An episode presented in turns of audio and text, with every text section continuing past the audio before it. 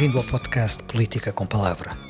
Concluído o processo orçamental, um dos mais acidentados de que há memória nos últimos anos, é tempo de olhar para o orçamento de Estado que temos, para o que mudou entre a proposta inicial do Governo e a que foi aprovada no Parlamento, com votos favoráveis apenas do PS, e também para o que mudou, entretanto, no país e no mundo, com uma segunda vaga da pandemia, mais rigorosa e mais impactante do que seria expectável. Para esta análise dos instrumentos orçamentais de que o Governo dispõe e das circunstâncias em que este orçamento foi aprovado e será executado, convidamos o Ministro das Finanças, João Leão. Bem-vindo, Sr. Ministro. Obrigado por ter aceitado o nosso convite. João Leão tem 46 anos e é Ministro das Finanças desde junho. É independente, mas já leva um longo caminho em conjunto com o PS. Antes de ser ministro, foi o secretário de Estado do Orçamento durante mais de quatro anos em que Mário Centeno liderou as finanças. Antes disso, já conhecia por dentro a máquina do Estado. Durante outros quatro anos, João Leão foi diretor do Gabinete de Estudos do Ministério da Economia. É doutorado em Economia pelo MIT, nos Estados Unidos, e é professor de Economia no ISCTE desde 2008. Hum, suponho, aliás, que seja para lá que planeia voltar quando deixar funções políticas. É esse o, o lugar que o espera? Sim, a minha carreira é a minha carreira de professor universitário, de quem gosto muito e que tenho muito gosto. Eu apresentei o essencial do seu percurso, que basicamente é o que está no site do Governo e na Wikipédia. Diga-me alguma coisa sobre si que eu não possa saber pela internet. Uma das coisas, agora que falou em, do doutoramento nos Estados Unidos, Uh, eu conheci a minha mulher, que é, apesar de eu ser Leão e do Sporting, conheci a minha mulher em Boston, nos Estados Unidos, onde estávamos a fazer o doutoramento, na casa do Benfica. Portanto, apesar de. Porque, sendo Leão, conhecia na casa Benfica. Portanto, o Benfica sempre a dar alegrias aos portugueses. Bom. Uh, o Sr. Ministro já tem uma considerável experiência a fazer orçamentos. Alguma vez teve um exercício orçamental parecido com este que acabou de ser aprovado no Parlamento? Este, de facto, foi um orçamento mais difícil e mais exigente, porque temos num contexto de grande incerteza e num contexto de uma crise muito profunda económica e social gerada pela pandemia. Portanto, é um orçamento que, por estas duas razões, de grande exigência e de grande dificuldade de preparação. Uh, foi um orçamento que construímos com uma grande preocupação de reagir à pandemia, reforçando muito o Serviço Nacional de Saúde e os instrumentos para combater a pandemia, e também tem a grande preocupação de responder às outras grandes questões que Portugal tem neste momento, que é recuperar a economia, proteger o emprego e o rendimento dos portugueses, que são absolutamente críticos nesta fase. O processo no Parlamento foi longo e foi muito, eh, digamos assim, participado pelos eh, partidos da oposição. O senhor revê-se no documento final que foi aprovado pela Assembleia da República? Sim, é um orçamento bom para o país, é um orçamento que foi, já era um orçamento muito bom quando apresentámos o orçamento, foi melhorado com, com algumas propostas dos partidos com, que viabilizaram o orçamento, que ajudaram a reforçar o orçamento e a responder às principais questões que se colocam neste momento. Uh, foi um orçamento que foi reforçado também na parte de componente social, com, com não só o reforço da nova prestação social para que responda a quem perdeu rendimento com esta crise e perdeu emprego com esta crise, e também foi reforçado em dimensões como o apoio às empresas, o apoio à recuperação da economia, foi também um passo importante. Foram aprovadas 100 e, um, 198 medidas com o voto favorável do PS, mais 82 medidas que mereceram reprovação do PS, mas foram aprovadas pelas chamadas maiorias negativas, ou seja, a oposição toda junta. Qual é o impacto destas alterações ao orçamento aprovadas em especialidade? Há aqui um, um aspecto importante, é dessas, dessas alterações todas, ainda estamos agora a fazer uma avaliação do seu impacto financeiro, é? porque, como calcula, foram aprovadas a semana passada e então são muitas propostas e estamos a fazer essa avaliação. Na parte que foi negociada com os partidos que utilizaram o orçamento, essa, esse cálculo, como, percebe, como antecipa, foi feito com, com maior antecedência e com maior ponderação, Uh, já trazíamos para o orçamento, uma, como, como, todos os anos, trazíamos já para este orçamento, para esta negociação na especialidade, alguma margem que no, nos objetivos que tínhamos definido para essa negociação, portanto não alteram o objetivo definido e a meta traçada.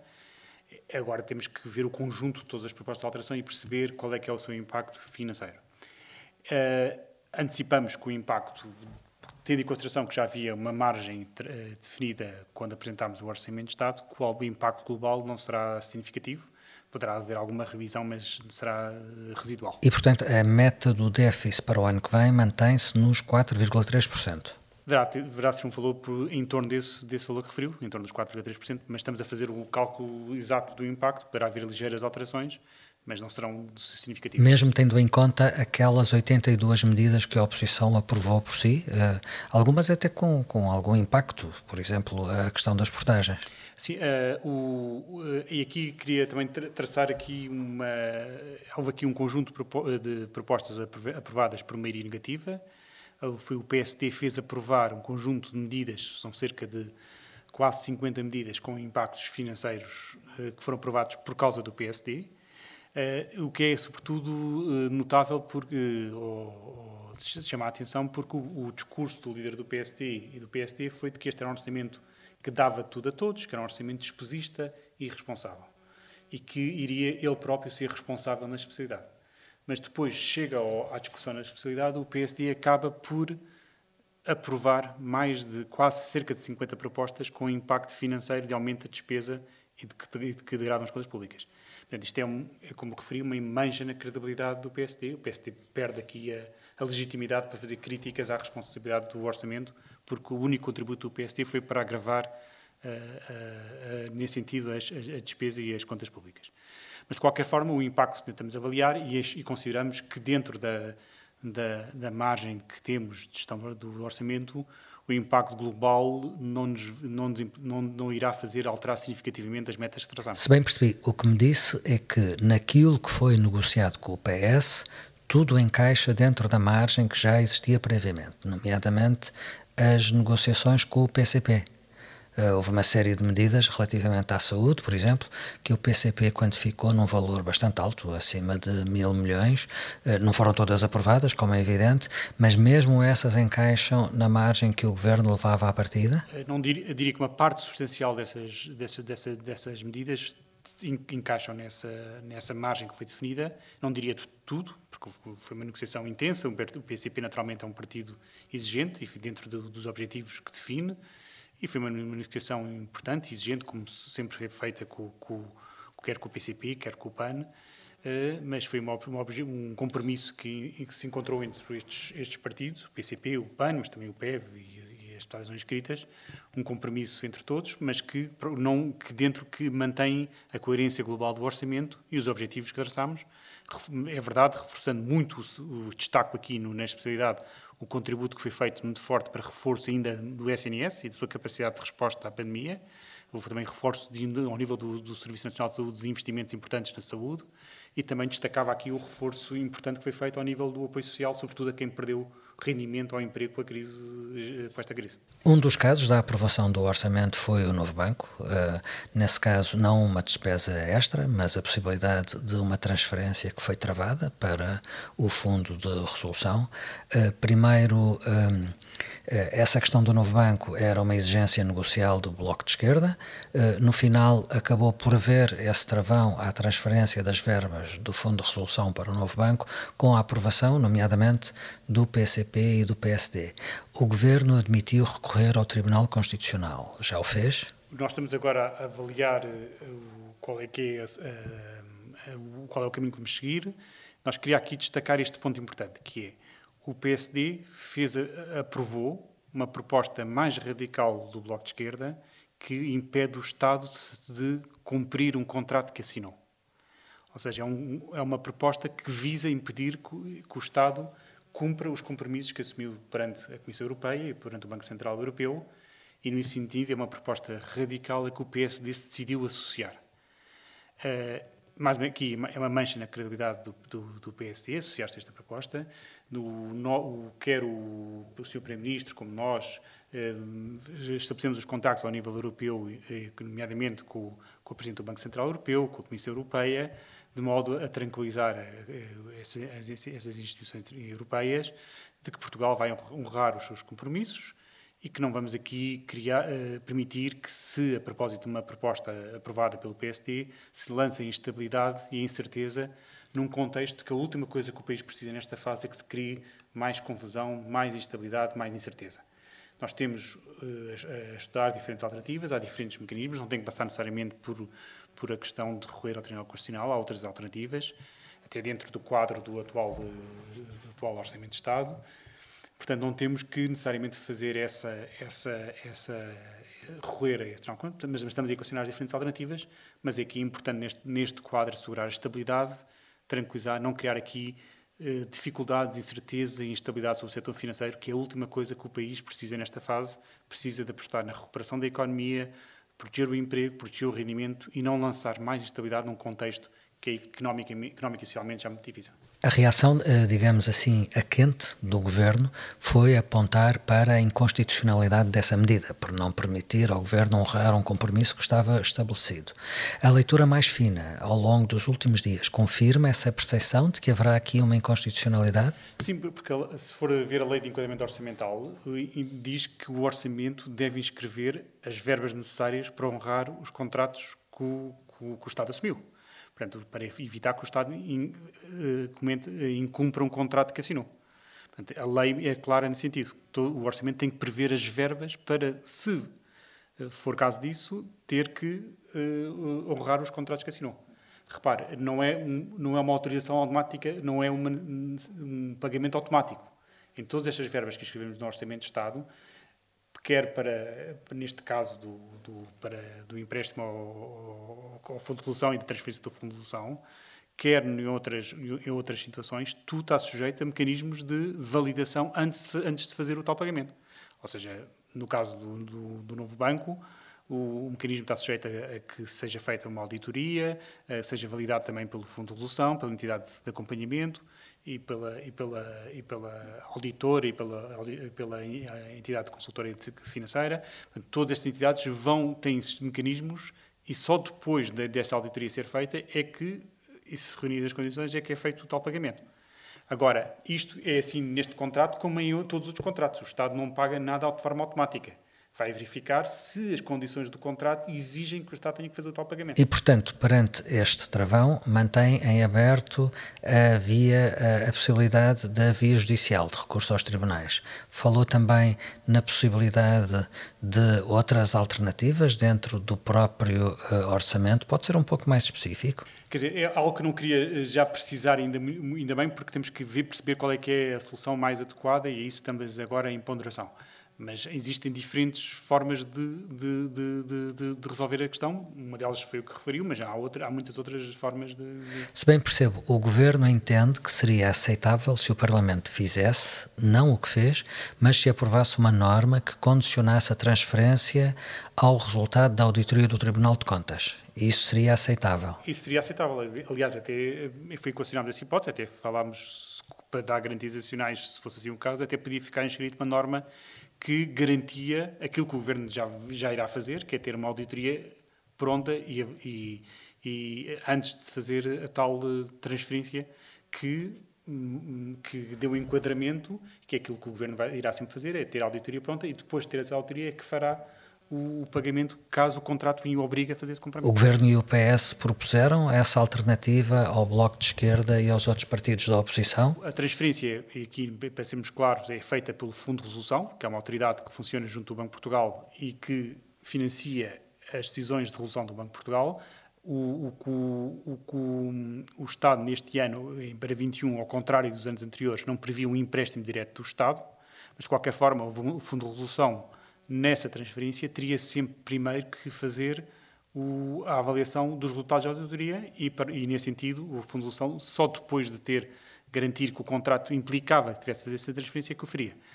O Estado, e aí também é importante para clarificar aqui para 2021, não previa nenhum empréstimo direto do Estado ao Fundo de Resolução para fazer transferência no novo banco. Era um empréstimo por parte dos, dos bancos, que emprestavam ao Fundo de Resolução para fazer transferência para o, para o, para o novo banco e a outra parte era financiada por contribuições diretas dos bancos. Mas tinha de estar inscrito no, no orçamento, porque depois consolida essa verba.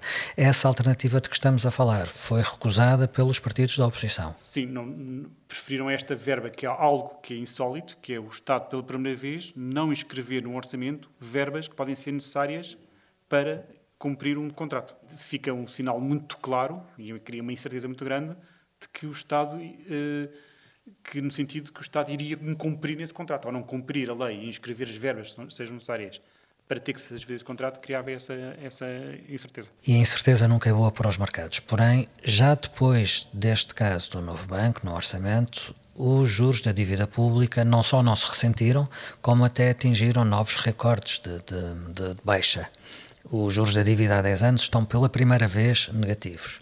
Isso significa que é precipitado relacionar incidentes isolados com tendências ou que ainda não deu tempo para se perceber que efeito isso possa ter? Nós tivemos, o Governo teve, e o Sr. Primeiro-Ministro também definiu no próprio dia, nós também contatámos a Comissão nesse âmbito, tranquilizámos logo o, não só a imprensa internacional, como, como uh, o Banco Central Europeu e as autoridades europeias, no sentido que iríamos, apesar da tentativa de criar instabilidade, ela não foi bem sucedida porque nós temos instrumentos para resolver.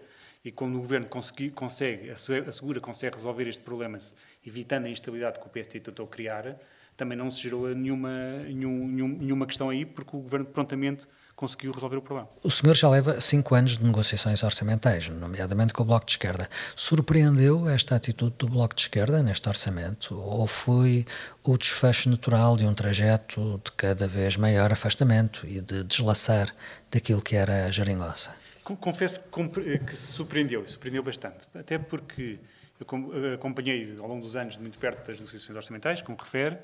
Este ano, em julho, quando começámos a negociar, o Bloco de Esquerda colocou em cima da mesa três questões importantes, que era a questão que não incluíam o novo banco na altura, uh, incluíam as questões ligadas ao, à, à, à, saúde e à contratação, de, sobretudo focava, se focava no número que era a contratação de profissionais de saúde, tinha a ver com a nova prestação social e tinha a ver com a questão dos, dos, dos apoios, ao, do, no, sobretudo ligado ao emprego, mas sobretudo às, às, grandes empresas com lucros não pudessem despedir. E em todos estes três pontos que foram colocados, que foram uma nota que nos foi colocada com estes três principais pontos, uma nota escrita com estes três principais pontos, a todos eles procurámos ir ao encontro. Uh, podemos dizer que se fomos totalmente ou não ao encontro, mas procurámos ir bastante ao encontro. A nova prestação social, por exemplo, é uma, é uma nova prestação social que tem exatamente o valor que o Bloco de Esquerda propôs.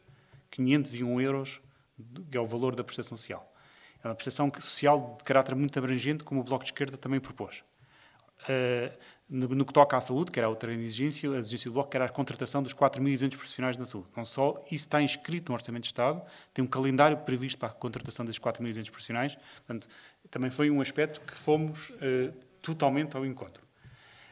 A terceira questão que foi colocada foi a, a, do que tinha a ver com, as, com as limitações aos despedimentos das grandes empresas. Nós não podíamos proibir o despedimento, nisso nem seria constitucional, mas uh, criámos instrumentos que limitavam os, os, despedimentos das grandes empresas com lucros no ano que vem, também procurando ir ao, ao encontro da, outra questão que o Bloco tinha colocado.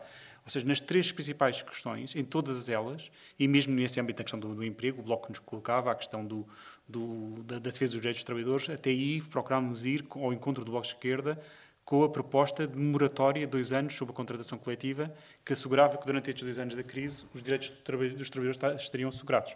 Portanto, em todos estes três campos, procuramos fazer ir ao encontro das principais preocupações que nos tinham sido manifestadas. E depois, um, e depois surge uma nova linha vermelha que tinha a ver com o novo banco. O que é que conclui daí? Que o Bloco andava à procura de um pretexto para votar contra o orçamento? Procurámos uma solução, depois já foi colocada no final do mês de agosto, até aí procurámos novamente uma solução para o novo banco, em que o Estado deixou de fazer o empréstimo ao Fundo de Resolução para, para a injeção no novo banco, passou a ser tudo uma operação entre o setor financeiro, são os bancos que emprestam ao Fundo de Resolução para injetar no novo banco, mas aí também o próprio Bloco de Esquerda voltou a, a, a dizer que isso não era suficiente e que queria neste, retirar o novo banco do, do orçamento, e quando isso, retirar o, o, fundo de resolução do orçamento, e quando, quando o fundo de resolução não pode estar fora do orçamento porque as autoridades estatísticas dizem que o Fundo de faz parte do Orçamento de Estado. É... Portanto, o que sentiu é que o Bloco andava à procura de pretextos para votar contra o Orçamento e saltar fora da... Foi, eh, depois foi-se percebendo que era um contexto difícil, sabíamos que era um contexto de, difícil em termos de económicos e sociais, que um contexto em que quem tivesse a viabilizasse o orçamento poderia estar associado a um momento de grande dificuldade no país e que nos momentos difíceis muitas vezes é mais fácil estar de fora e não ter eh, que se, se estar associado a, uma, a, um, a, um, governo que pode ter que passar por situações difíceis e por, e por momentos de, de, que são, do ponto de vista económico e social, mais difíceis.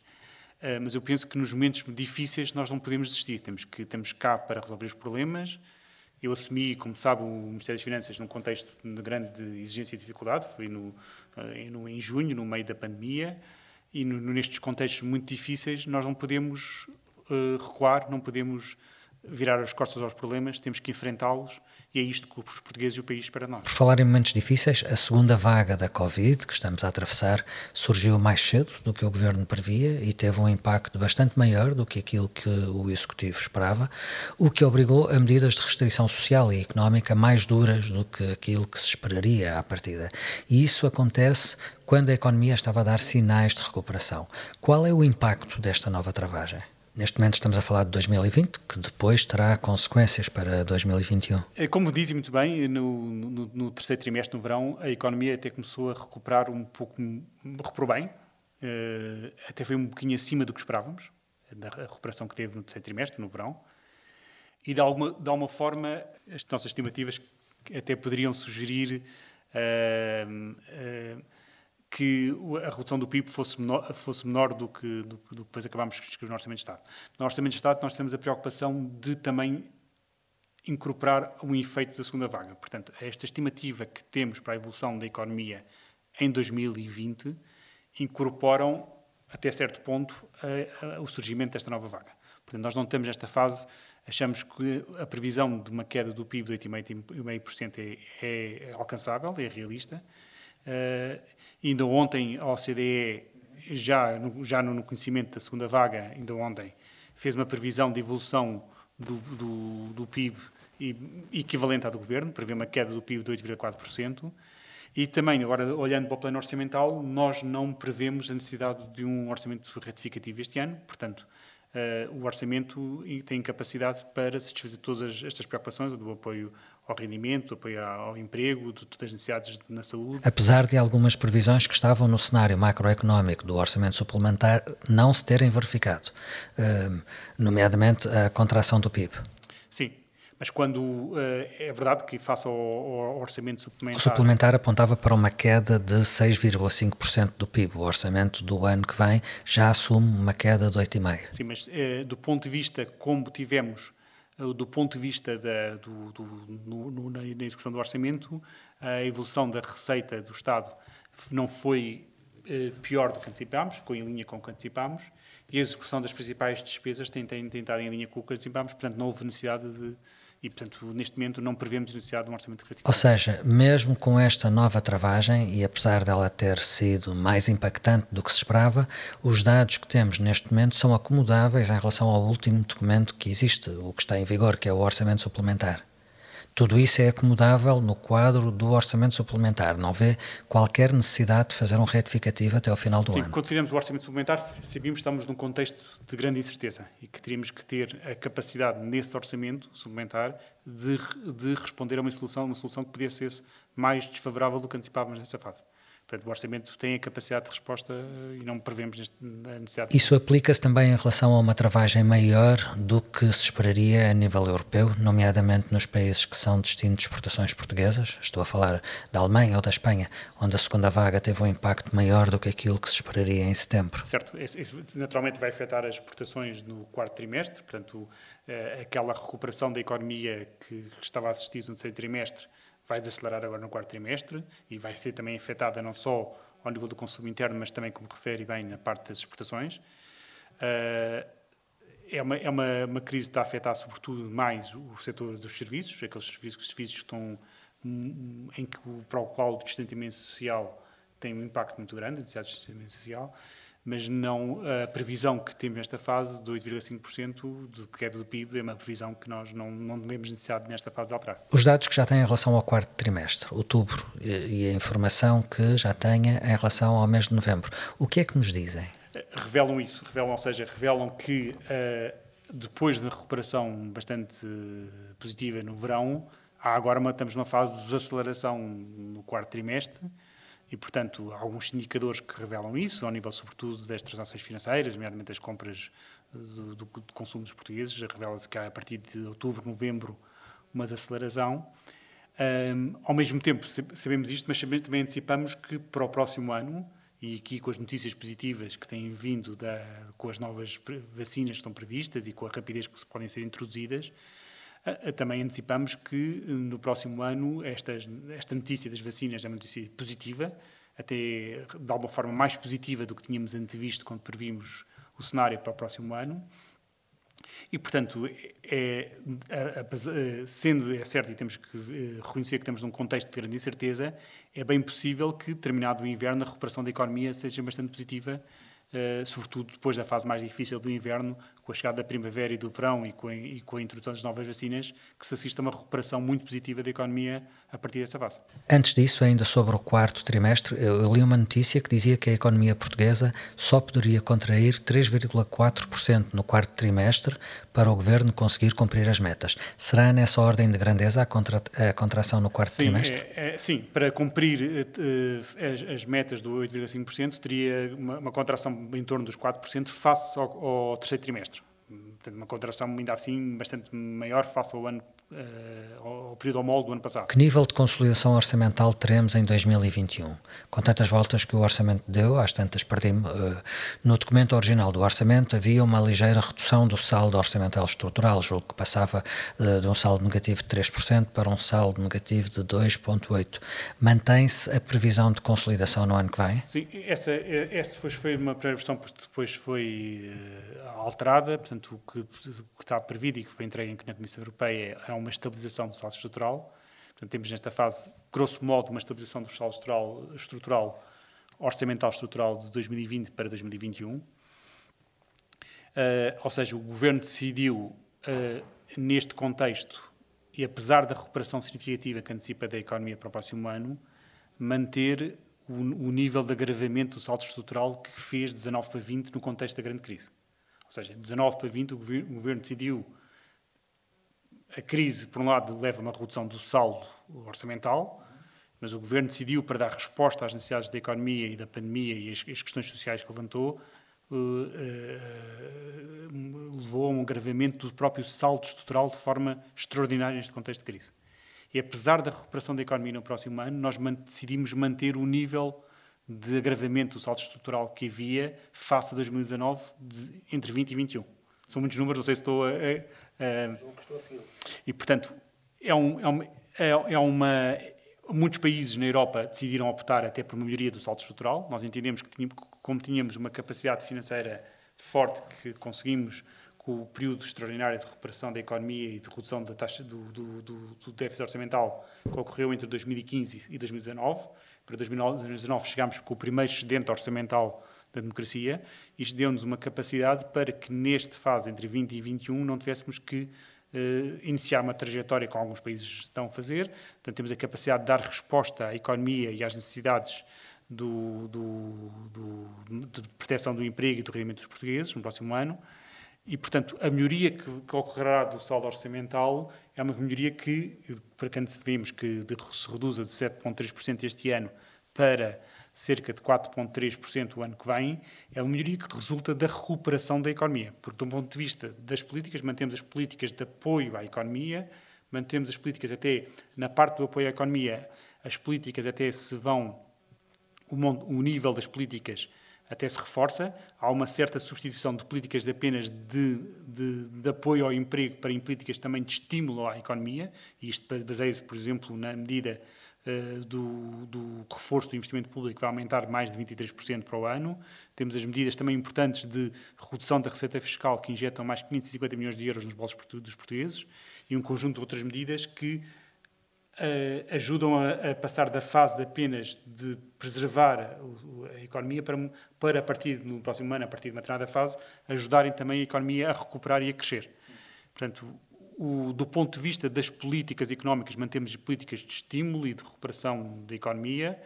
A, a redução do déficit que ocorrerá no próximo ano vai resultar de, da melhoria da economia e que vai se traduzir naturalmente quando a economia cresce em mais receitas e menos despesas com subsídios Referiu há pouco a previsão de déficit no ano que vem de 4,3%. Também referiu os dados desta semana das previsões da OCDE, que no caso do déficit são bastante diferentes das de Portugal. A OCDE aponta para um déficit de 6,3% no ano que vem. Uh, De onde é que vem esta, esta divergência? Repara, é como, nós, como lhe disse, nós no próximo ano mantemos políticas de apoio à economia e, e políticas de, de estímulo ao investimento, portanto, a redução do déficit assenta na evolução da economia. A OCDE está especialmente pessimista no próximo ano sobre a evolução da economia e, por isso, leva, com, leva uh, estima uma evolução do déficit menos favorável.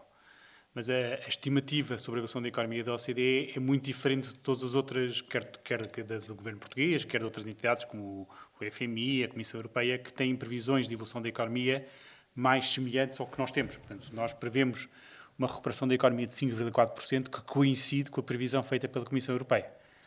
O FMI, eh, e aqui noto que o FMI, as previsões que tinha sobre a economia e sobre o orçamento eram pré-orçamento, ou seja, toda a análise que eles fazem do orçamento do, das previsões orçamentais não incluem a informação que vem na proposta do orçamento, é uma, uma análise feita antes do, do, Governo entregar o Orçamento de Estado.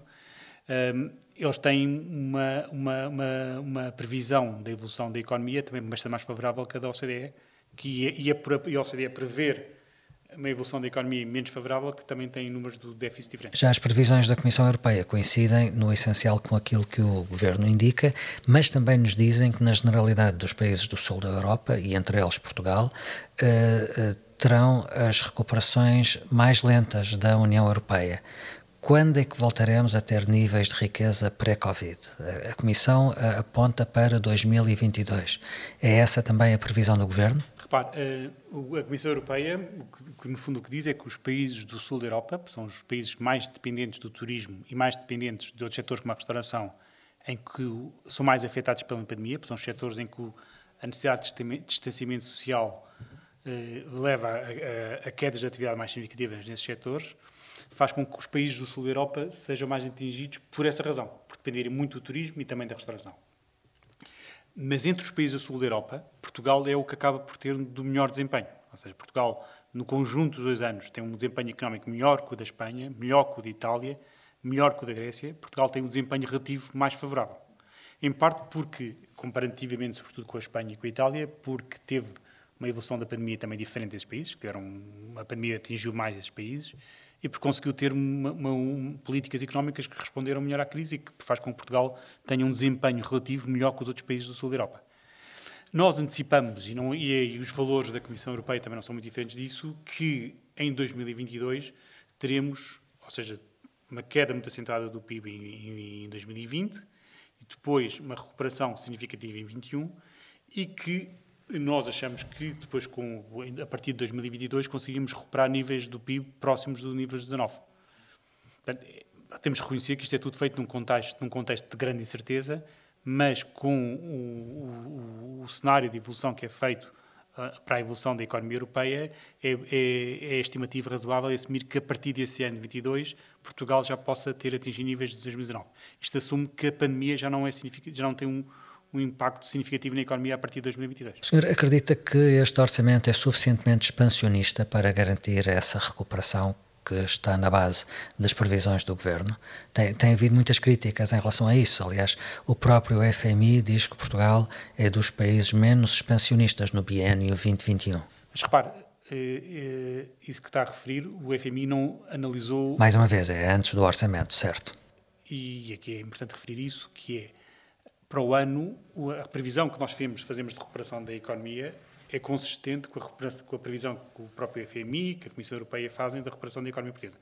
Nós temos políticas importantes que foram e que estão a ter um, um sucesso relativo a, a, evitar a destruição do emprego, são políticas importantes também de ajudar a manter o rendimento das, das famílias e vamos ter o, investimento público a crescer bastante, quer em 2020, quer em 2021, quer a Comissão Europeia antecipa que Portugal vai ser um dos, um dos três países de, da Comissão, quer em 2020, quer em 2021, onde o investimento público mais vai crescer, sempre acima dos 20%. Portanto, eles, a Comissão Europeia tem uma estimativa muito semelhante à portuguesa sobre a capacidade que nós temos de estimular o investimento público fazer com que ele tenha um papel importante na recuperação da economia e, portanto, é, é, é, nós estamos confiantes que este orçamento dá um contributo muito importante para a recuperação da economia. Qual é o desenho que imagina para a nossa recuperação? Havia nessa, nessa análise que referem, a Comissão Europeia depois não considera na sua totalidade o impacto do investimento público, eles retiram a parte do investimento público. Se considerarmos essa parte do investimento público, ainda o papel que nós temos no Orçamento de Estado para o apoio a economia ainda é mais saliente. E lhe perguntar qual é o desenho que imagina para a nossa recuperação. Num primeiro momento havia a esperança de uma recuperação em V. Entretanto, com a segunda vaga, com o impacto da segunda vaga, já se fala numa recuperação em W. E há quem fale numa recuperação em swoosh, que é aquele símbolo da Nike, um V bastante largo. Qual é o desenho que está na sua cabeça para a recuperação portuguesa? Repare, é uma coisa muito importante, e todos temos de ser, ter essa humildade, de que estamos num contexto de grande incerteza. Não, não vamos camutear essa coisa. Se, se o que se antecipa do, do resultado das, das, das, vacinas, que foram notícias muito positivas que apareceram nas últimas semanas, se confirmar, eh, se a evolução da pandemia for como está prevista em muitos de muitas das previsões internacionais, quando, quando falo das previsões internacionais, falo das previsões das entidades que constroem a previsão macroeconómica que tem sempre um pressuposto da evolução da pandemia. Eh, se, se, a pandemia ocorrer tal como nós estamos a, a, a, a, considerar nestes cenários, é de esperar uma grande recuperação da economia no próximo ano. Porque nós tivemos ali um período, que foi o segundo trimestre de 2020, em que a economia teve em boa parte paralisada. Só isso foi feito, o facto de não prevermos que volta a existir um, um período tão intenso de paragem no próximo ano, permite uma grande recuperação da economia. E à medida que se espera que a economia que vá tendo uma importância cada vez menos relevante ao, ao, longo de 2021, sobretudo na segunda fase do, do, do a pandemia, vai, eh, a economia vai recuperando de forma bastante significativa. Uma questão que é destes dias. A dívida pública bateu um novo recorde, 268 mil milhões de euros, dados do Banco de Portugal, 130% do PIB. Esta é a maior condicionante ao exercício orçamental? Repare, uh, o nível da dívida pública não se deve ver mês a mês, porque isso depende muito de, de, das, das, dos reembolsos e das devoluções do GCP. O que nós temos é um, uma previsão em que a dívida pública em 2020 atinja um valor próximo dos 135%, que é uma previsão em que ela uh, tem um valor muito elevado da dívida pública. É uma previsão em que uh, volta a atingir valores próximos do que teve em 2015. Depois tivemos ali um trajetório em 2015 e 2019 de redução acentuada da dívida pública. Mas aqui neste caso, a dívida pública em 2020 em Portugal vai ficar, como os outros países na Europa também têm a sua dívida pública a aumentar de forma significativa, a dívida pública portuguesa está neste, nesta fase mais próxima dos outros países do que estava em 2015. Em 2015, Portugal, Portugal e a Itália e a Grécia destacavam-se mais. Neste momento, Portugal destaca-se menos dos outros países ao nível de dívida pública. A Itália e a Grécia continuam a ter uma dívida pública elevada, mas Portugal já está mais próximo ao nível de dívida pública, como países como a Espanha, a França e, e a Bélgica. Portanto, são três países em que Portugal, ao nível de dívida pública, se aproximou. Agora, uh, Portugal tem parte para esta crise com contas públicas equilibradas, depois de atingir um primeiro, salário orçamental. Isto permitiu-nos ter uma capacidade de resposta notável nesta crise também com o apoio de, de, das instituições europeias. O Banco Central Europeu também teve um papel muito importante neste contexto e agora a aprovação do programa de recuperação são muito importantes. Mas isto está-nos a dar uma capacidade de resposta que não tivemos nas outras crises. Ou seja, se for ver na resposta à anterior crise de, de, de, de a, outra grande crise que ocorreu entre o período de 2009 e depois, depois a partir de 2011 com a crise das dívidas soberanas, a resposta na altura a partir de 2011 foi uma resposta de austeridade de contenção. Agora temos aqui uma resposta totalmente diferente.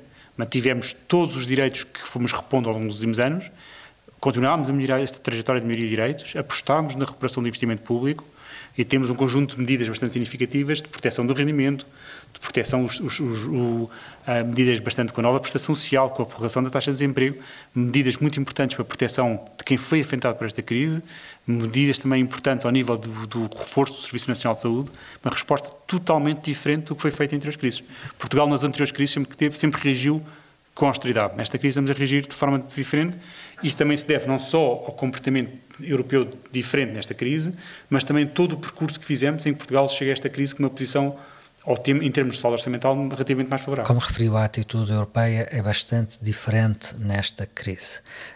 Mas é preciso é que a bazuca chegue. A bazuca está encravada, por causa da oposição da Hungria e da Polónia.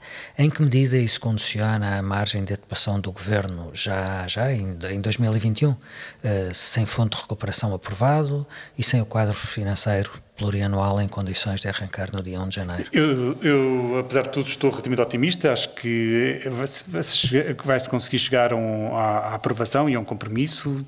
Penso que é absolutamente decisivo. Nem seria mal para todos envolvidos se isso não acontecesse Portanto, estou convicto que se chegará mais tarde ou mais cedo ao tal, ao tal compromisso e teremos um... Convém que seja mais cedo do que tarde, porque o tempo já é pouco, até 31 de dezembro. Estou convicto, estou, estou convicto que vamos conseguir chegar a um acordo na, ao nível europeu, porque é absolutamente vital para todos que esse acordo aconteça. Também queria chamar a atenção que todas as medidas que temos previstas no orçamento para executar eh, o orçamento na sua fase inicial não são afetadas por algum atraso que possa haver a esse nível. Temos a capacidade no orçamento, aos vários níveis, de continuar a dar os apoios à economia, a dar os apoios ao emprego, a, a, a reforçar o investimento público e isso não é afetado por, por, eh, por, por, um eventual atraso que haja nessa aprovação. Que margem orçamental é que temos desse ponto de vista? Quanto atraso é que o orçamento é capaz de acomodar? O orçamento tem, tem uma boa capacidade de resposta para a crise, temos uma capacidade de enfrentar uh, a esse nível. Uh, agora, isso não, não invalida que seja absolutamente crucial, até para a confiança ao nível europeu, que se chegue a um acordo o mais cedo possível. Ou seja, o orçamento tem a sua capacidade de resposta e a capacidade de reagir e de, de aumentar o investimento público, de reforçar o SNS, de dar os apoios necessita de reforço do rendimento. E de antecipar receitas europeias que não cheguem, entretanto, também? Também tem uma norma que previste alguma antecipação de receitas que, não, que, ainda, não, que, ainda, não, que ainda não cheguem na Europeia para reforçar os mecanismos de apoio à economia que referimos. Portanto, a mensagem que diria é que não vejo forma de não haver acordo, tem que ter, tem, é absolutamente crítico para a União Europeia ter que haver um acordo sobre, eh, sobre o novo quadro ao mesmo tempo que temos a capacidade de resposta para ir avançando com as principais políticas que, que incorporamos no orçamento. Muito bem, agradeço, Sr. Ministro João Leão, a disponibilidade para esta entrevista. Política com Palavra estará de volta na próxima semana com outro convidado. Até lá. Muito obrigado.